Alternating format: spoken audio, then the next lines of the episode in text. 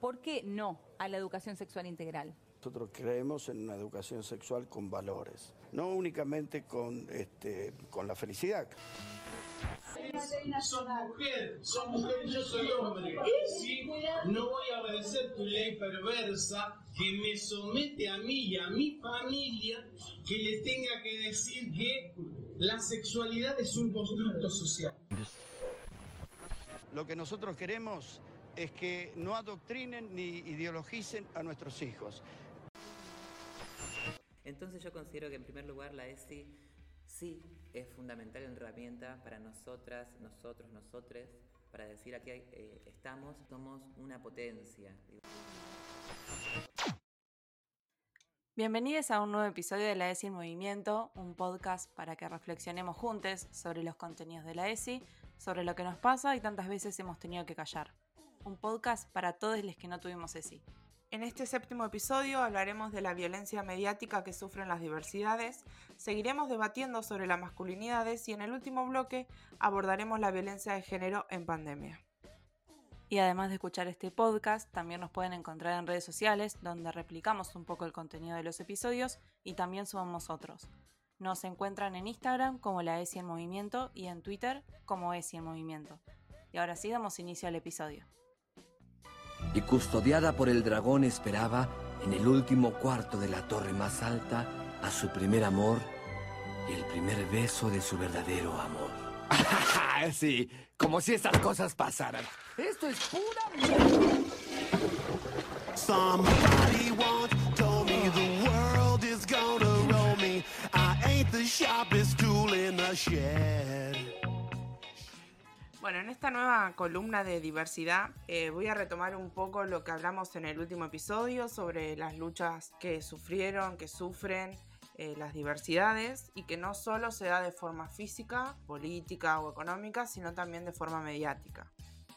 Como dije en, el último episodio, la lucha no es que viene de ahora, de hace unos años, sino que es eh, histórica, hace siglos y siglos que vienen luchando por reivindicar sus derechos, por asumir los lugares que, les corresponden y para frenar un poco la violencia y el odio de aquellas personas que no siguen a la norma. El objetivo del episodio de hoy es un poco traer a colación los videos que, se publicaron hace unos días eh, del programa de La Nata, de ese nefasto periodista que no sé si bardió o se rió con su clásico humor de la palabra cuerpos menstruantes a partir del proyecto que se publicó hace unos días sobre la menstruación. Él, se burló de la palabra cuerpos porque decía, ¿por qué no decir mujeres? Unas risas de, de su clásico programa avalaban esa violencia que él estaba ejerciendo hacia las diversidades con el justificativo de, bueno, este es el humor que él hace en su programa.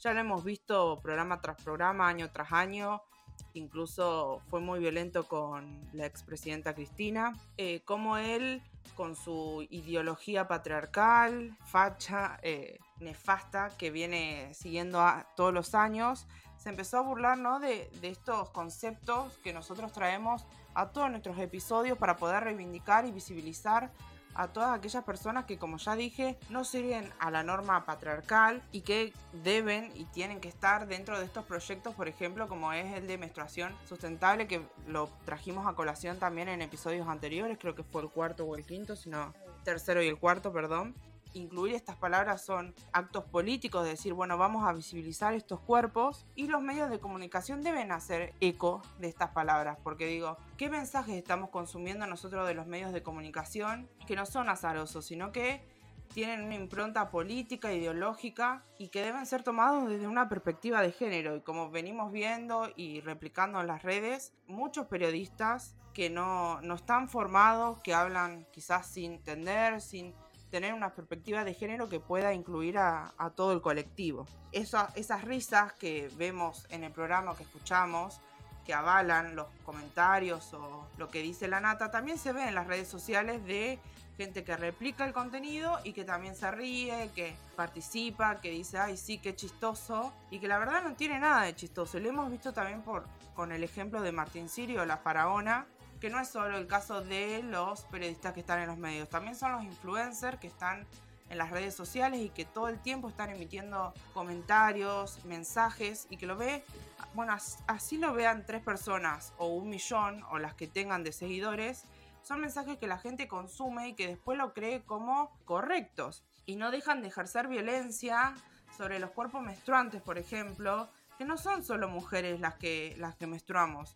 Hay hombres trans que menstruan, igual de que no todos los hombres o no todas las mujeres eh, tienen vagina, también hay, mujeres que tienen pene, entonces empezar a incluir a las diversidades dentro de los mensajes que damos, de los proyectos que se publican.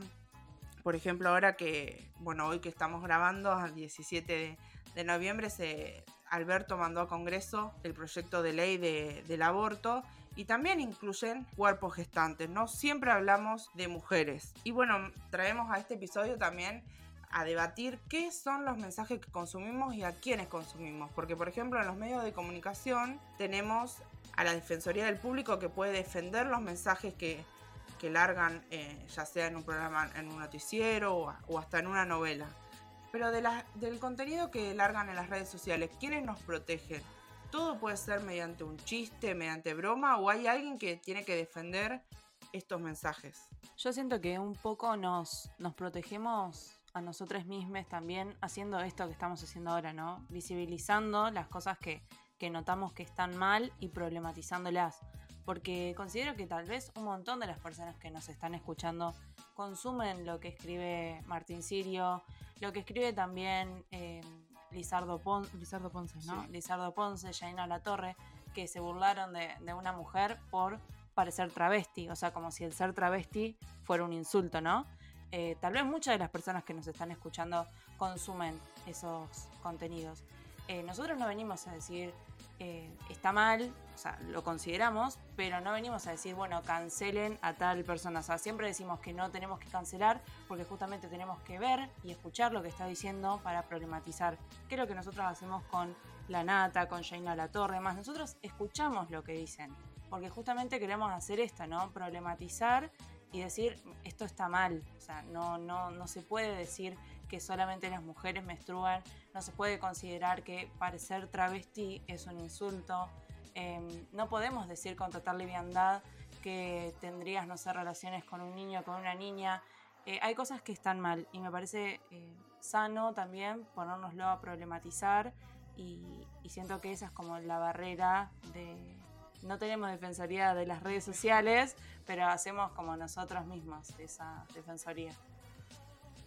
Ni hablar, eh, de hecho, por ejemplo, mi inicio de Twitter, por suerte, eh, eran toda gente, bueno, replicando, pero marcando lo que estaba mal. Era, Claro. El video estaba en todos lados, pero todos diciendo eso está mal, porque deberían empezar a perder esa impunidad de decir, bueno, se justifican con que es humor, con la edad que tiene, porque he escuchado a Jaina La Torre que cuando defiende a la hija que, que se burló también de, de los cuerpos travestis, decía, bueno, pero es chica, No es chica. no es chica y esos mensajes eh, no son inocentes, vienen cargados de una ideología que la madre también replica y que lo vemos con todos los influencers, o por lo menos con ese grupo de, ese de- grupo, de sí. Lizardo, de, de Janina La Torre, de la hija y un par más que la verdad no sé los, no sé los nombres. Pero estaría bueno que todos em- empecemos a hacer algo para cuestionar, para que estos mensajes dejen de reproducirse y ellos dejen de pensar que está bien, porque el mensaje que ellos largan es porque alguien lo consume, porque si no dejarían de,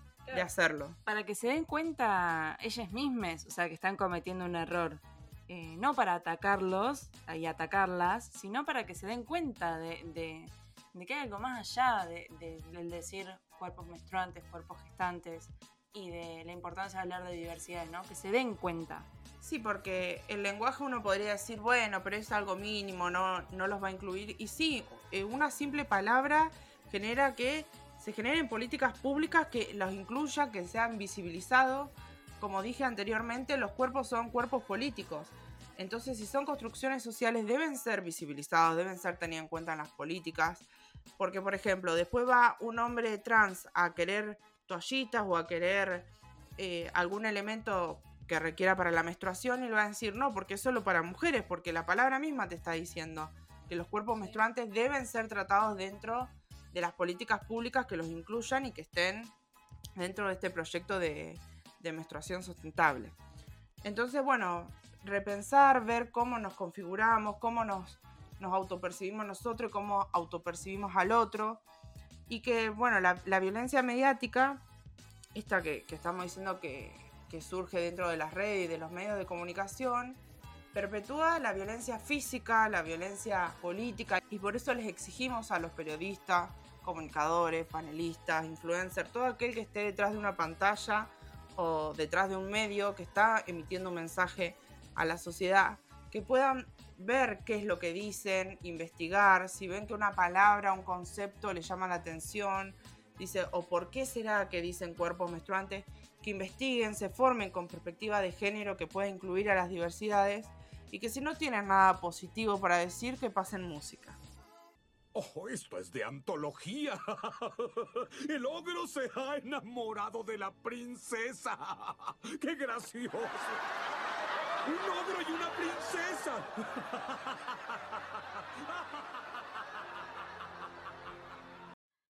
En la columna de efectividad del día de hoy vamos a seguir hablando de masculinidades porque como hablamos en el episodio anterior es un tema extenso, es un tema que, que nos lleva a mucha reflexión y por eso decidimos abordarlo en dos episodios. Si no escucharon el capítulo anterior, los y las invito a que lo puedan escuchar para entender un poco qué es la masculinidad, qué no es la masculinidad y así poder eh, retomar estas reflexiones que estamos haciendo desde la S Movimiento. Lo primero que, que tengo para contarles hoy es que, bueno, durante la semana en las redes sociales estuvimos recibiendo diferentes testimonios, diferentes eh, frases y demás que fueron eh, nada dichas en las infancias de, algunos y algunas de nuestros oyentes. Y, y lo que más rescato es poder cuestionarnos la masculinidad machista, ¿no? Esto de decir, eh, si se viste de tal manera, las nenas se van a burlar, o si se viste de tal manera, o camina de tal manera, o tiene determinados gestos, van a decir que parece una nena. Eh, el asumir la heteronormatividad, o sea, el asumir que a un chico le va a gustar una chica o que a una chica le va a gustar un chico, ponernos a cuestionar todo eso que es de nuestra naturalidad, o sea que justamente mientras dialogamos para hacer este episodio decíamos, ¿cuántas veces nosotras hemos dicho a un nene, si le gusta una nena o a una nena si le gusta un nene. Y, son cosas que realmente si una se las pone a reflexionar, estamos eh, normalizando un montón de prácticas que, que, no están buenas. Porque no tenemos que suponer que una persona va a ser heterosexual eh, desde las infancias. Por otro lado, bueno, podernos a, a, cuestionar, como les decía, esta masculinidad machista y, las relaciones de desigualdad que se generan en este modo de, masculinidad. Y pensándolo más que nada en casa. Y pensando ahora que estamos en pandemia, que muchos y muchas seguimos adentro de casa, que, que no salimos a trabajar a otro lado, eh, que estamos por ahí más tiempo en familia de lo habitual, eh, y ponernos a pensar a ver cómo disponemos del tiempo en casa. ¿Disponemos del tiempo igual los hombres que las mujeres o hay alguna diferencia? Para esto leí una nota de Luciano Fabri, que también lo mencionamos en el episodio anterior, porque estuvimos trabajando con un manual que estuvo hecho por él y por, voy a decir los nombres para no, para no olvidarme, por Agustina Chiodi, Luciano Fabri y Ariel Sánchez. Pero en esta nota, que está en La Nación, también la pueden buscar, habla específicamente de las estructuras familiares, de qué hacemos con nuestro tiempo y eso de pensar que el hombre dispone eh, o tiene un derecho natural a disponer de una mujer.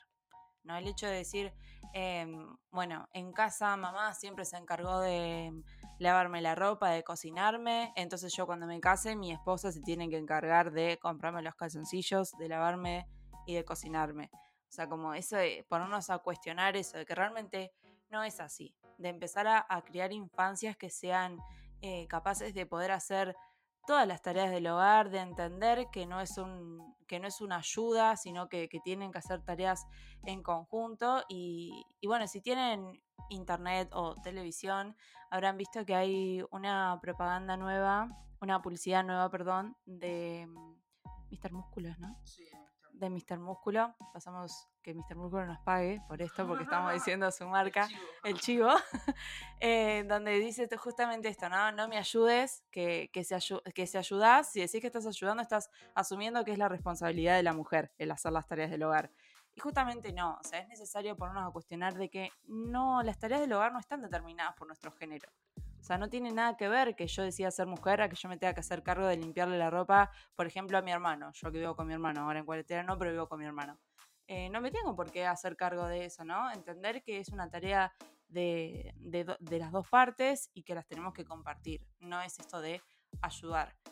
Eh, entonces, bueno, dentro de los testimonios que nos estuvieron enviando en las redes, lo que más resaltaba era esto.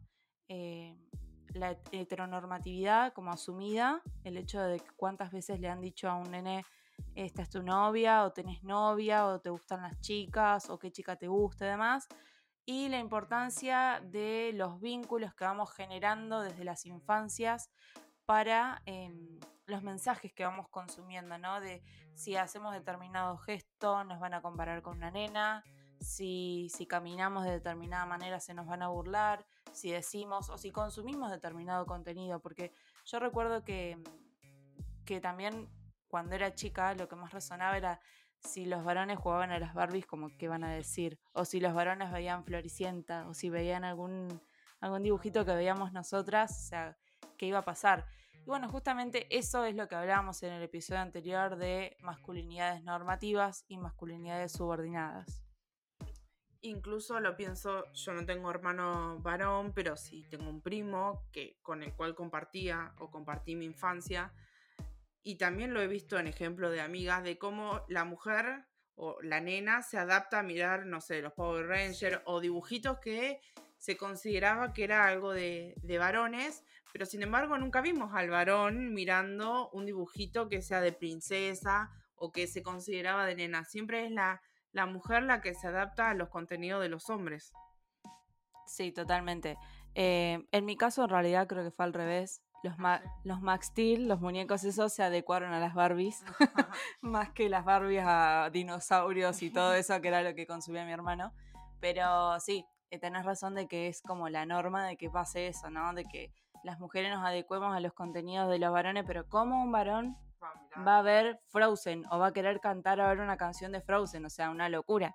Que de hecho hay unos videitos de un nene re compenetrado cantando Frozen y que su papá también. Y, y bueno, fíjate cómo eso se reviralizó. O sea, y es un nene disfrutando de algo que le gusta, o sea, nada más. Entonces la idea de, este, de esta columna de hoy es que con toda la teoría que fuimos adquiriendo, que fuimos aprendiendo en el episodio anterior, en este, ustedes cuando puedan terminar de escucharnos puedan reflexionar ¿no? sobre qué, dichos han tenido en sus infancias que, los han y las han marcado de determinada manera, que también qué dichos tienen para con las infancias de ahora y ponernos a pensar en todas las cosas que nos dijeron, intentar no repetirlas, si, si nos dolieron, si nos condicionaron para algo, intentar no repetir. Y justamente, bueno, a los varones eh, que nos están escuchando, que esperemos que nos estén escuchando varios varones, eh, no solo los queremos invitar a la reflexión, eh, sino que los, los queremos invitar a la acción. O sea, que se pongan realmente a, a repensar sus masculinidades y a accionar en torno a ello. Desde la cuarentena iniciada el 20 de marzo, hubo 23 femicidios en nuestro país.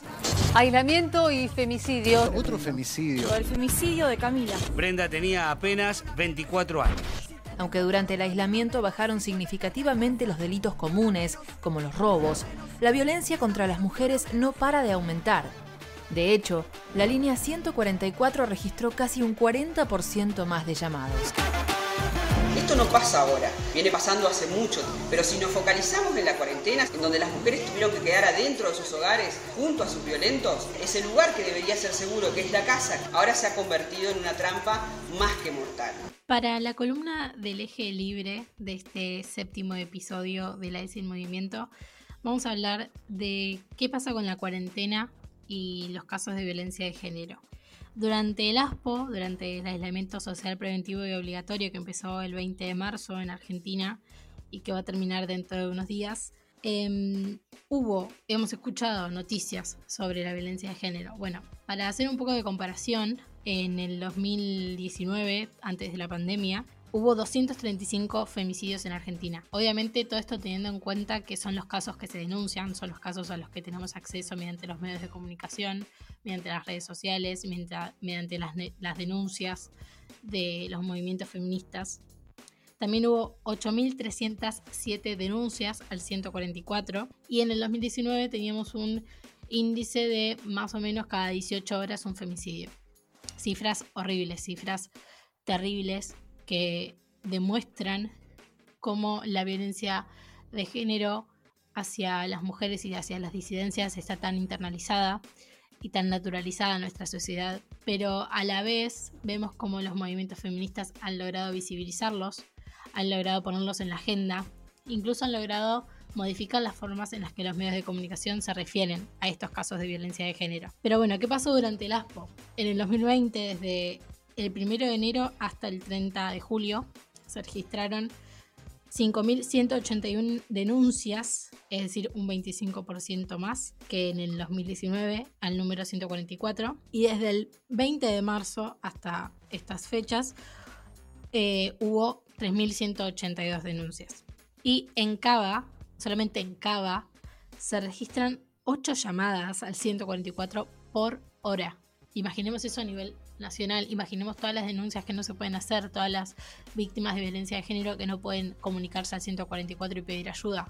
Y también tengamos en cuenta que llamar al 144 y comunicarse y denunciar no es garantía de nada porque el presupuesto por mujer para asistencia en casos de violencia de género era 11 pesos. O sea, básicamente no había presupuesto. Entonces tenemos que empezar a, a visibilizar o continuar con la visibilización, exigir repensar qué estructuras tiene el Estado, qué protocolos, qué parámetros existen para poder asistir a los casos de violencia de género y qué pasa con esos casos de violencia de género durante el encierro. Porque, a ver, está esta consigna del que quédate en casa, que obviamente es súper necesaria porque estamos en una pandemia y la forma que, que tenemos de evitar los contagios es justamente quedándonos en nuestras casas, eh, evitando salir por cuestiones innecesarias. Pero la realidad es que, y un poco lo hablábamos, lo decía Nube cuando hablaba del trabajo doméstico, que mm, el quedarse en casa es una cuestión de privilegio, porque, a ver, ¿qué pasa con las personas que no pueden quedarse en su casa porque tienen que trabajar,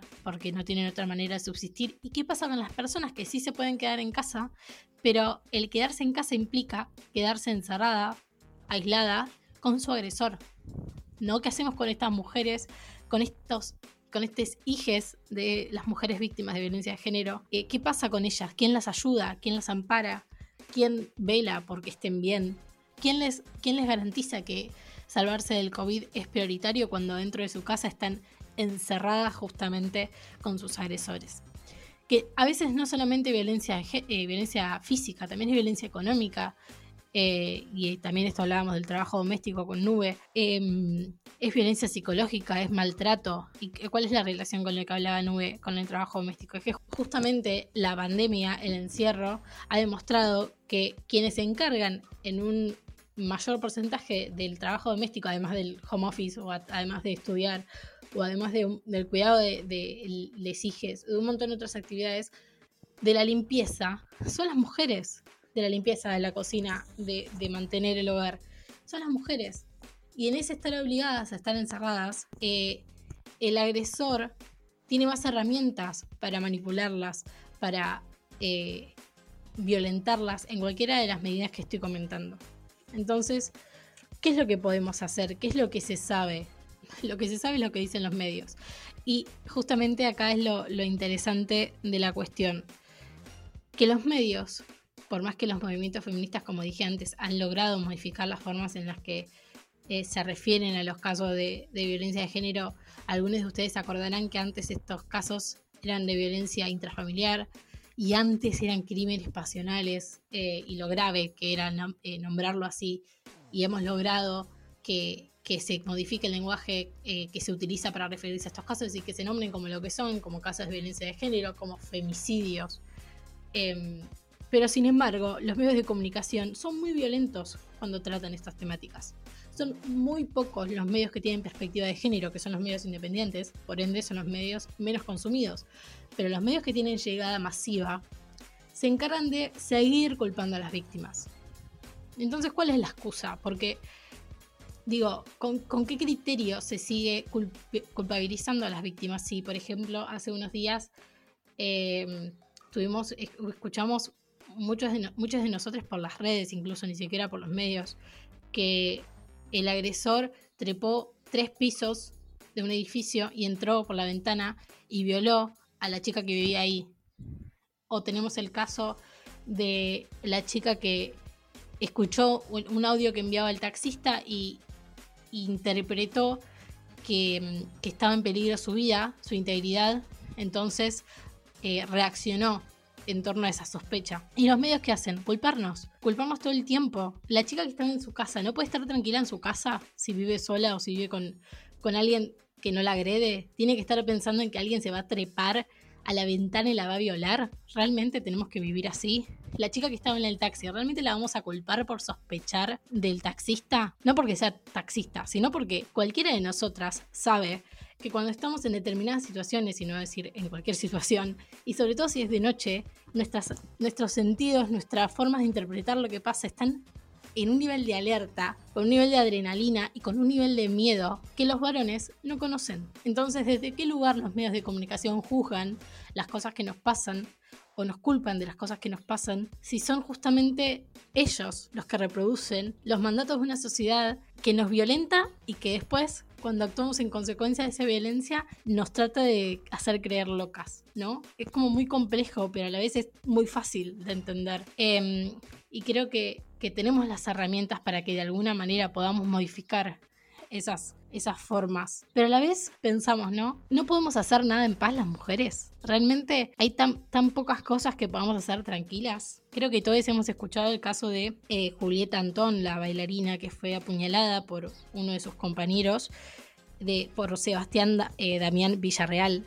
Es importantísimo que digamos los nombres y mostremos las caras de los agresores en vez de las caras de las víctimas. Ella fue agredida, eh, fue apuñalada por Sebastián Damián Villarreal y su compañera, Sofía Bovino, fue quien se interpuso entre ella y el agresor y también resultó herida. Y acá vemos algo que venimos diciendo hace un montón, que es que nos cuidamos entre nosotras.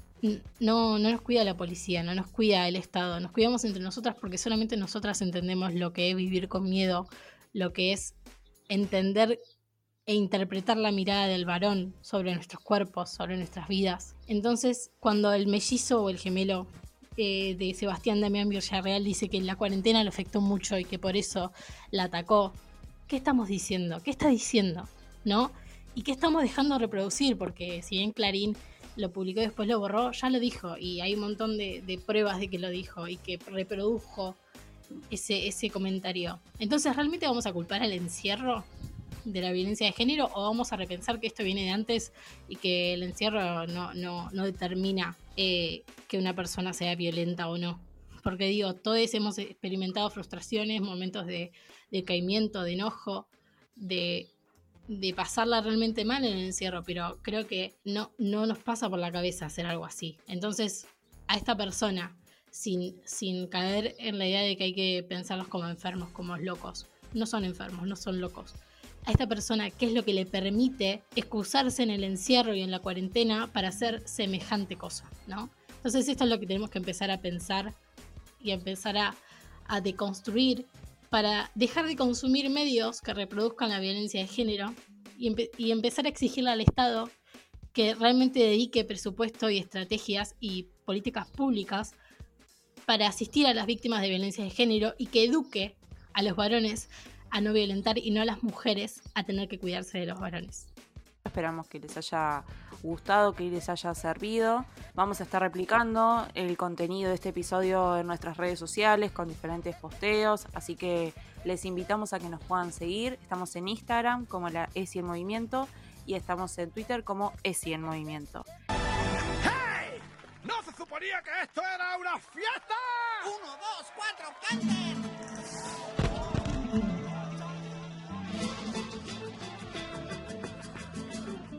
Y esto dice así. She's in superstitions, black cats and voodoo dolls. I feel a premonition that girl's gonna make me fall.